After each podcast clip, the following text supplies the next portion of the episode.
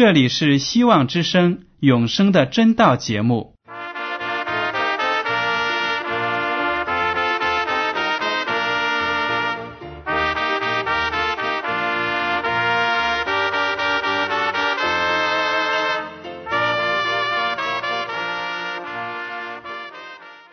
亲爱的听众朋友们，你们好，我是艾德，很高兴今天能和你们在永生的真道这个栏目中见面。耶稣说：“听上帝的话语，并且遵守的人是最有福气的。”所以，艾德现在能够通过电波和你们分享上帝的教导，感到十分快乐。我也希望众位弟兄姐妹。还有那些正在寻求真道的朋友们，也能够珍惜这段时光。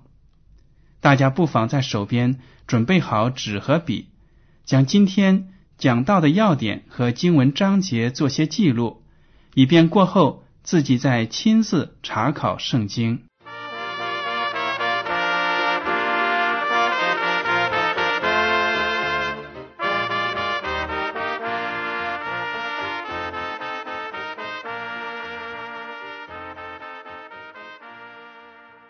听众朋友们，今天我要和你们分享的题目是：真有灵魂存在吗？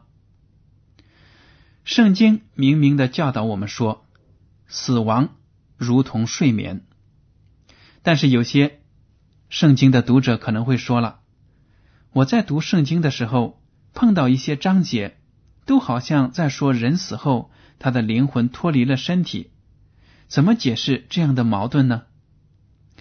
特别是在路加福音的十六章十九到三十一节，记载了耶稣讲的一个寓言故事，大家可能都知道了，就是财主和拉萨路的故事。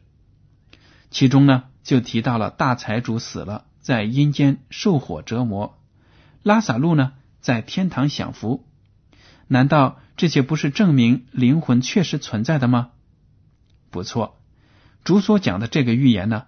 猛一听，好像是在讲人死后灵魂要上天堂，要么呢下地狱。其实这并不是主耶稣讲的本意。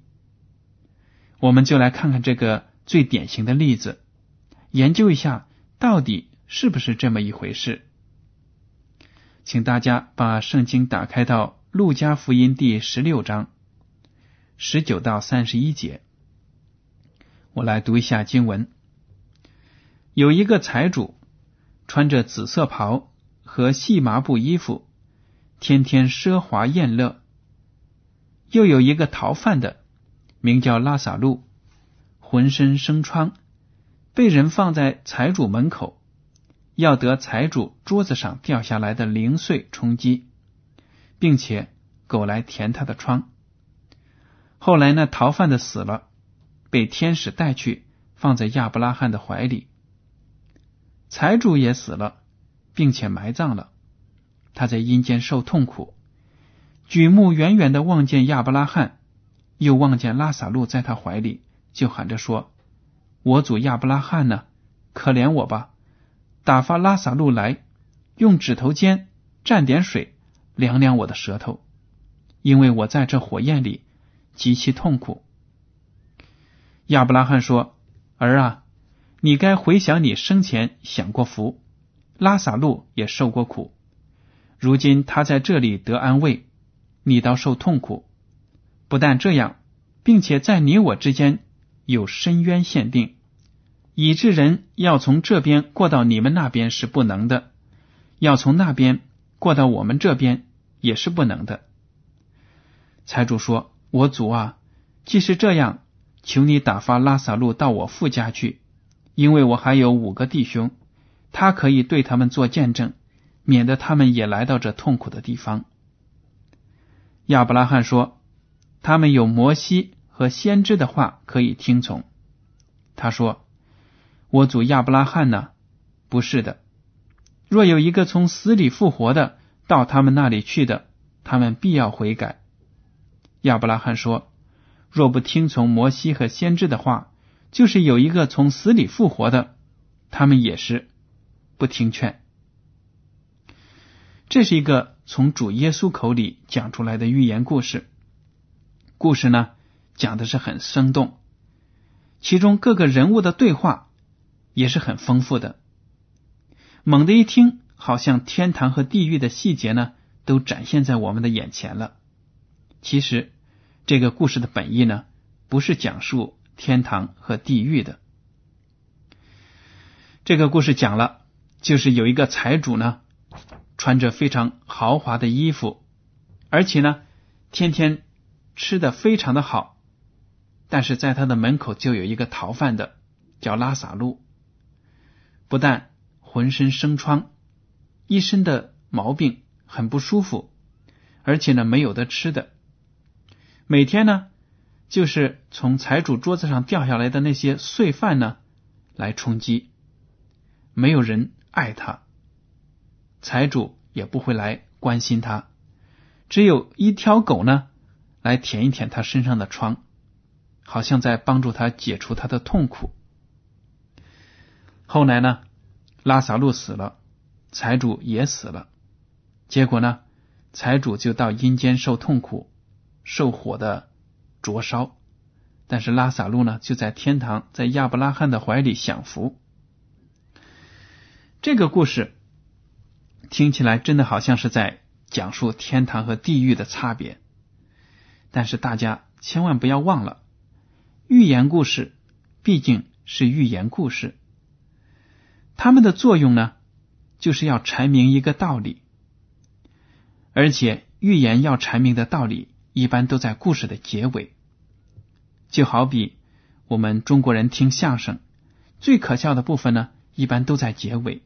有时候讲笑话也是同样的，只有讲到最后一句话的时候呢，听的人才会哈哈大笑起来。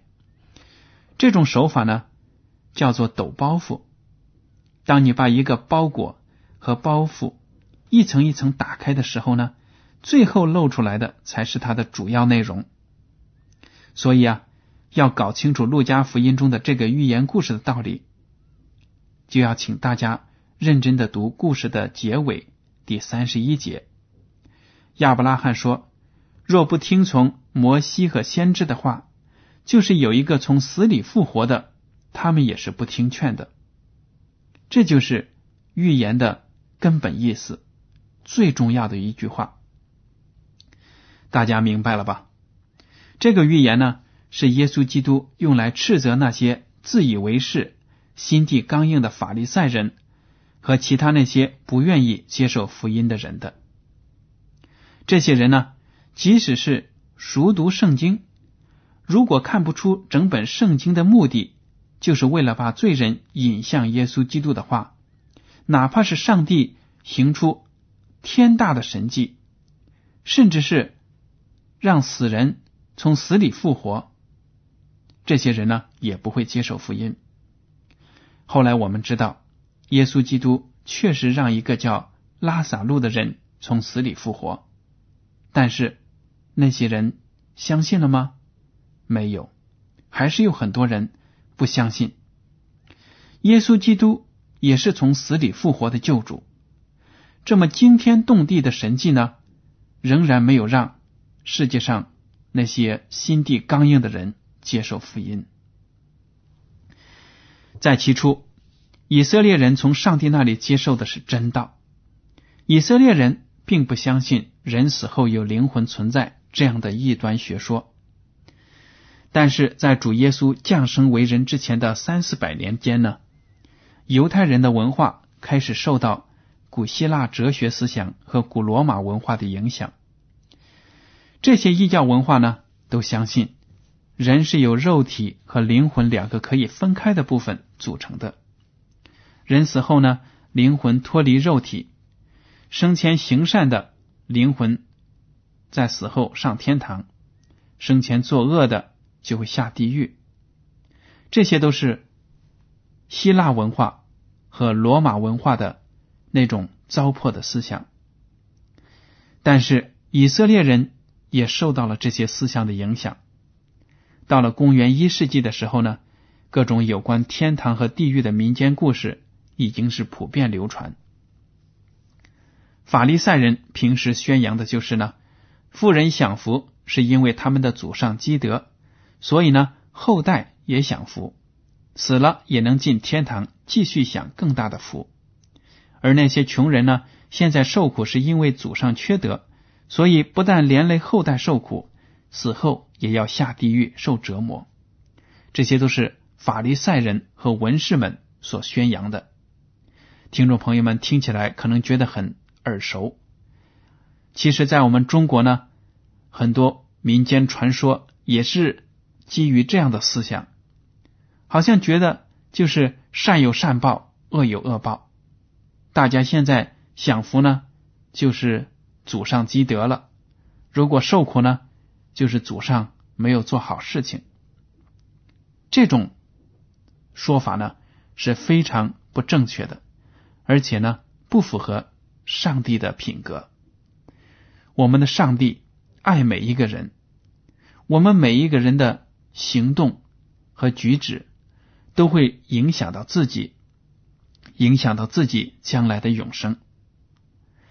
如果我们做的不好，那么我们可能潜移默化的把我们自己的过错呢影响给了自己的孩子，让他们在幼小的心灵上呢就留下了很深的痕迹。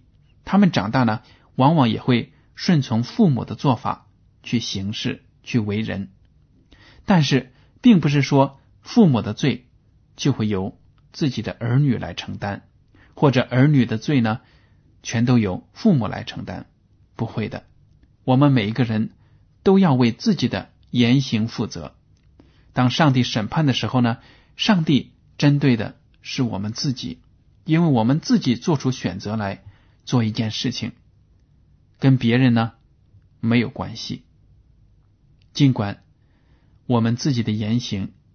都会影响到自己儿女的成长，所以从这种意义上来说呢，也跟别人的有一定的联系。但是最主要，我们行事是自己做出选择。好了，这些法利赛人宣扬呢，富人享福，穷人受苦，都是上天注定的。但是，当耶稣基督在讲同样的故事的时候呢，却巧妙的把这个情形给反转过来了。说那些富人财主要下地狱，穷人上天堂。你说那些富人、法利赛人和文士们听了，心中能不生气吗？其实主耶稣讲这个故事呢，不是为了气某一个人。我们已经知道，这个预言还有一个重要的属灵的道理，要向他的听众们讲明，那就是那些把圣经从头到尾翻得稀巴烂。却看不出是在讲救主耶稣的人们是不可能进天堂的。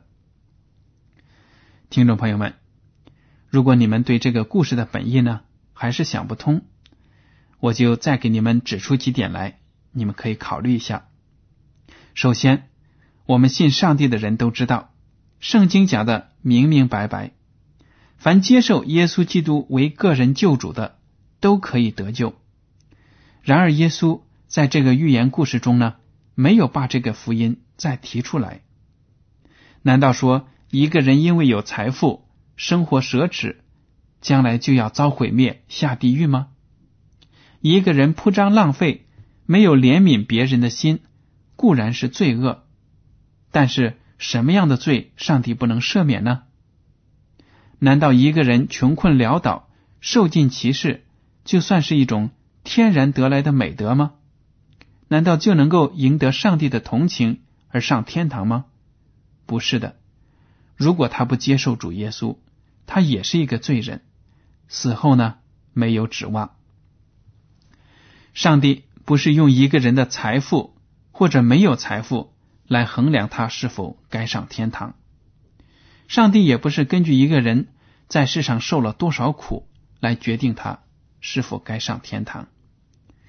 赢得上帝的喜悦的人呢，就是那些愿意接受耶稣基督为救主的人。第二点呢，大家要考虑的是，故事中的一些词句带有很明显的文学色彩，因此呢，我们不能按字面上的意思去理解。例如，放在亚伯拉罕的怀里，用指头尖蘸点水凉凉我的舌头等等。这些呢，如果按字面的意思去理解，就很荒唐了。比如说，如果那个人真的在地狱里被烈火灼烧，那么他要别人拿指头尖蘸一点水量量他的舌头，就能起到作用了吗？不可能的。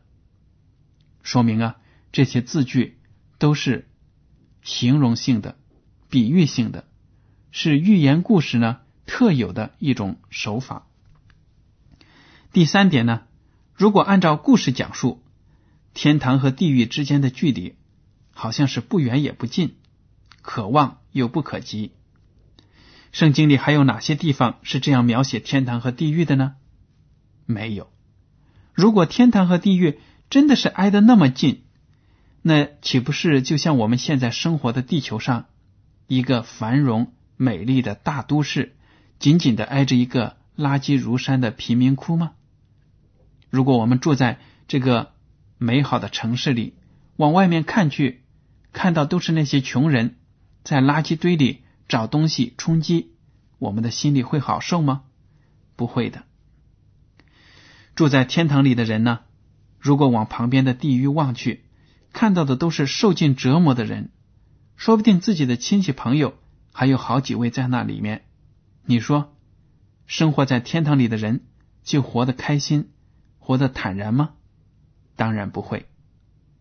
如果他们在昼夜都能听到从地狱里传来的受折磨的惨叫声，在天堂里还能生活的轻松愉快吗？绝对不可能的。听众朋友们，所以啊，只要大家能够仔细的推敲一下这个寓言故事，就会发现有很多漏洞，而主耶稣基督肯定。是不会用这样漏洞百出的方式来讲述一个神学道理的。所以呢，耶稣只是对一个广为流传的民间故事稍作改动，用来传达一个非常简单的道理。圣经通篇都是讲述基督的救恩的。如果一个人熟读圣经却不认识耶稣基督，那么他的圣经呢就是白读了。就没有永生的盼望了。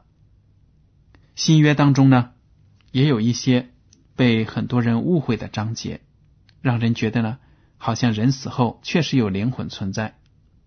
我们接下来就再看几节《铁萨罗尼迦前书》第四章十三到十四节，这样讲：论到睡了的人，我们不愿意弟兄们不知道，恐怕你们忧伤，像那些没有指望的人一样。我们若信耶稣死而复活了，那已经在耶稣里睡了的人，上帝也必将他与耶稣一同带来。这里呢，有的读者听了之后就说：“你看，那些在主里睡着的人呢，上帝也会将他与耶稣一同带来。”说的就是耶稣基督第二次复临的时候，上帝。把那些死去的圣徒呢，他们的灵魂从天上带来，是这样吗？不是的。这句经文的意思呢，其实和合本的翻译是有不正确的地方的。他的意思就是说，当耶稣基督第二次复临的时候呢，那些已经死了的圣徒，那些睡了的信徒呢，也会像上帝把耶稣基督从死里。复活一样，得到从死里的复活，因为耶稣基督是出熟的果子，他的复活就表明了上帝有能力让所有信靠他的人都得到复活。所以呢，当耶稣基督第二次复临的时候，其他的信徒虽然已经死了，在坟墓里了，但是上帝同样能够。借着耶稣基督把他们从死里复活带出来，呼唤出来。所以，如果按照字面的意思看和合本的圣经呢，就会有误解。其实希腊文的原文讲的很清楚，就是呢，其他的信徒都会像耶稣基督一样从死里复活。还有《铁萨罗尼迦前书》第五章二十三节说：“愿赐平安的上帝亲自使你们全然成圣，又愿你们的灵与魂与身子得蒙保守，与我主耶稣基督降临的时候完全无可指摘。”有的人就说了：“你看，保罗在写信的时候说，愿你们也就是圣徒，你们的灵魂身子得蒙主的保守。”是不是说我们的人整个就可以分成三个部分呢？灵、魂与身子呢？不是的，这里的灵魂身子，按照中文的习惯呢，我们会误以为是身体、肉体和灵魂。其实按照希腊文的意思来理解，这里的灵指的就是你的气息，生命的气息；魂呢，指的就是你的永生的盼望。你的得救，身子指的是肉体，所以保罗在这里说：“愿你们的灵与魂与身子得蒙保守。”意思就是说，愿上帝保守你们的健康，保守你们的救恩，保守你们身体，也就是与健康有关。整个三个部位呢，加在一起就组成一个完整的人。并不是肉体和灵魂分离这种说法，而是呢，只有这三样灵智体都健全了，才是一个完整的、一个活生生的人。最后呢，我们再来看一下《约翰福音》第十一章有关拉萨路复活的这些经文。《约翰福音》第十一章从第十一节开始。十一节到第十四节，耶稣对他们说：“我们的朋友拉萨路睡了，我去叫醒他。”门徒说：“主啊，他若睡了，就必好了。”耶稣说这话是指着他死说的，他们却以为是说照常睡了。耶稣就明明的告诉他们说：“拉萨路死了。”当耶稣和他的门徒们在外地传道的时候呢？有人就带口信来说啊，拉萨路生病了。当时呢，耶稣并没有马上到拉萨路住的地方去，而是呢又在当地继续传道。然后他就领着门徒们说：“好了，我们的朋友拉萨拉萨路睡了，我们去叫醒他。”那些门徒还以为说拉萨路生病了，现在睡着了，睡一觉起来病就好很多了吗？但是他们不知道，耶稣基督指的呢是拉萨路已经死了。第二十三节到第二十七节，大家看一下。当耶稣见到拉萨路的姐妹的时候呢，就对他们说：“你的兄弟必然复活。”但是马大就说了：“我知道在末日复活的时候，他必复活。”马大说：“当然了。”在末日的时候，死人都要复活，但是耶稣就明明的告诉他：“我现在来了，就是要让你的弟弟呢复活。”第二十五节，约翰福音十一章二十五节，耶稣对他说：“复活在我，生命也在我。信我的人虽然死了，也必复活。”当马大听了他的这番话之后呢，又向主表明了信心，信呢。耶稣基督是上帝的儿子，掌管生死的大权。所以，当他们把耶稣基督领到了拉萨路的墓地的时候呢，大家可以读第四十一节。那么，耶稣基督就向天父上帝感谢，而且呢，命令那些人把坟墓石头打开，然后冲着里面大喊。说拉萨路出来，结果四十四节就描写那死人就出来了，手上还裹着裹尸布。这样的神迹呢，就说明人死，耶稣基督能让他从死里复活。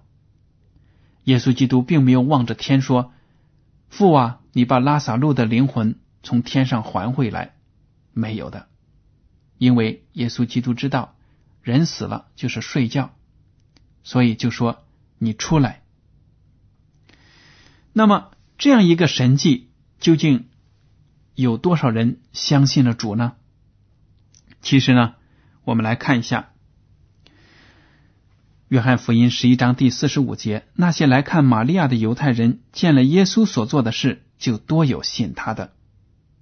确实是有人因为这个神迹就信了耶稣，但是呢，其他的那些法利赛人和文士却非常的恼怒，因为他们觉得这个神迹呢，让耶稣基督的名声又更显大了。那么他们自己就没有面子了，他们的人就越来越少了，所以呢，他们就商议要把耶稣基督杀掉。大家可以看第四十九节到第五十三节，那个大祭司呢就说：“我们要把耶稣基督杀掉，因为如果人跟从他跟的太多了，罗马人呢就会镇压我们。与其说。”让我们百姓死，不如呢让他一个人死，这样呢，我们犹太民族就不会灭亡了。经文还说，他们不但要下祭，要杀害耶稣基督，而且也连拉萨路都要杀死，就是为了磨灭拉萨路从死里复活这个神迹给耶稣基督带来的那种信仰和希望。所以呢，这些文士、法利赛人都是硬了心肠的。即使是有人从死里复活，他们都不愿意相信耶稣基督是救主。这不正好验明了、应验了耶稣基督所讲的那个预言吗？就是有人从死里复活，不信的人仍然不信。所以，听众朋友们，如果我们在读了圣经之后，看到了这么多，耶稣基督所行的神迹，我们仍然不相信他，那么这不是一件非常可悲的事情吗？好了，今天的永生的真道节目呢，到此就结束了。您如果对今天的讲题有什么想法，或者对这个栏目有什么建议，您可以写信给我。我的通讯地址是香港九龙中央邮政总局信箱七零九八二号。请署名给爱德，爱是热爱的爱，德是品德的德。如果您在来信中呢要求得到免费的圣经、灵修读物、节目时间表，我们都会满足您的要求。好了，爱德感谢您收听今天的广播，愿上帝赐福你们，再见。